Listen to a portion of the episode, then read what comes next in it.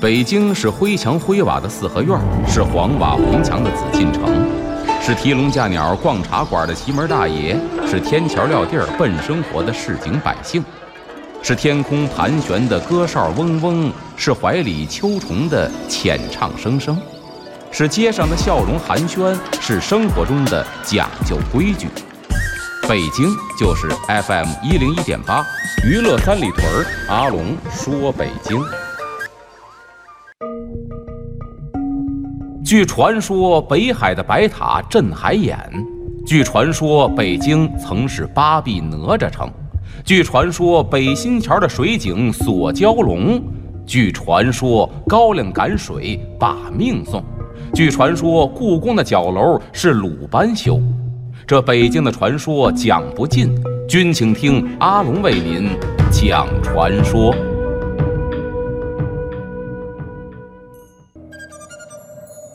人生不免嬉笑怒骂，得意大可谈笑风生，失意不妨一笑了之。听个笑话，休息一会儿。娱乐三里屯儿，阿龙说北京，马上回来。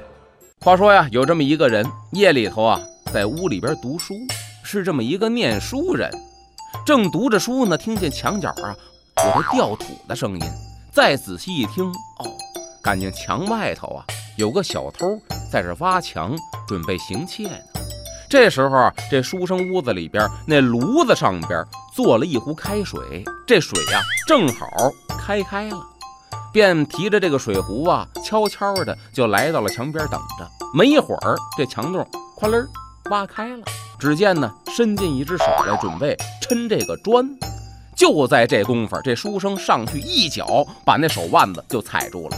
另外两只手提了开水壶，就往那手上浇。好家伙，小偷烫的直小猴叫唤。哟，您可千万，哎，饶命饶命，别浇了。这书生还有词儿呢。哎呀，您别客气，我们家穷啊，就剩一壶开水了，都给您吧。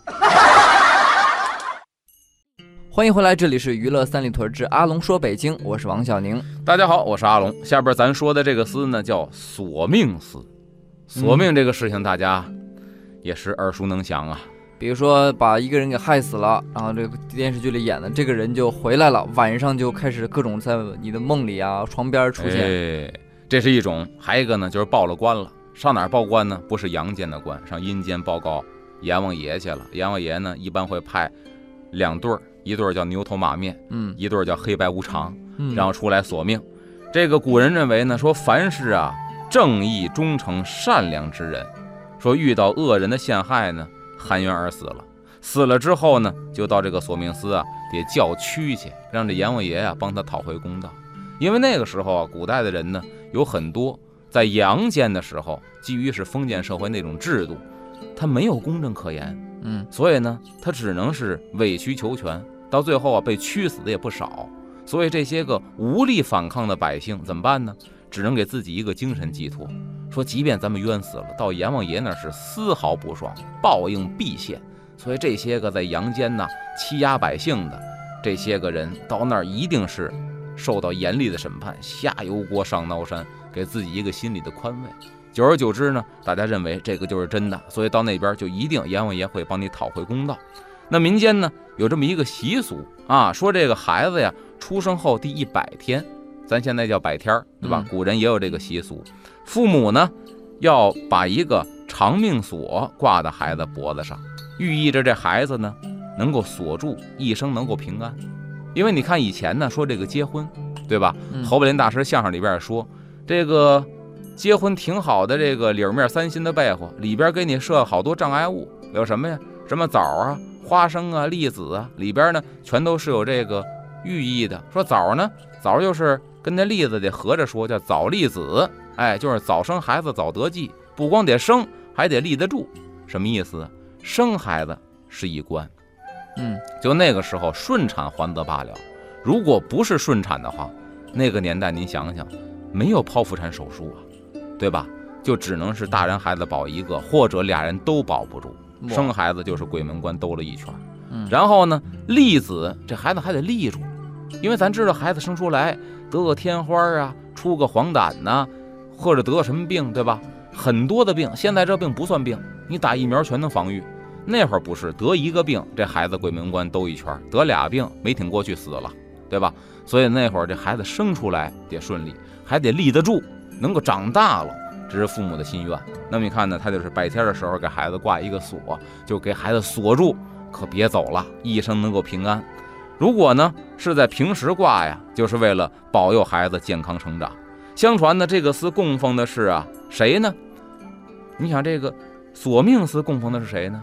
供奉的是锁神，叫张奎。哪个锁呢？就是门锁那个锁。锁神张奎供奉的是他。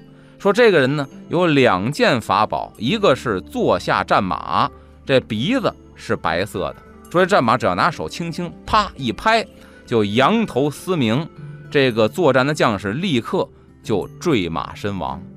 这倒挺有意思。这马呢就识一个主人，别人骑它，这主人给一命令，他得把人给折下去摔死。啊，那另一件呢是一个会自动缩紧的这么一个金链子，只要把这金链子啪扔出去之后，这链子套到敌人脖子上，自己咵就收紧了，然后呢勒着它掉进山崖或者给勒死。那么传说呢？血滴子吗？有血滴子是带利刃的啊，它这更像什么呢？更像是《西游记》里的捆仙索啊，直接给你拴上，而且越勒越紧。说当年呢和这姜子牙作战啊，这张奎呢凭借这两件宝贝就杀死了不少周将。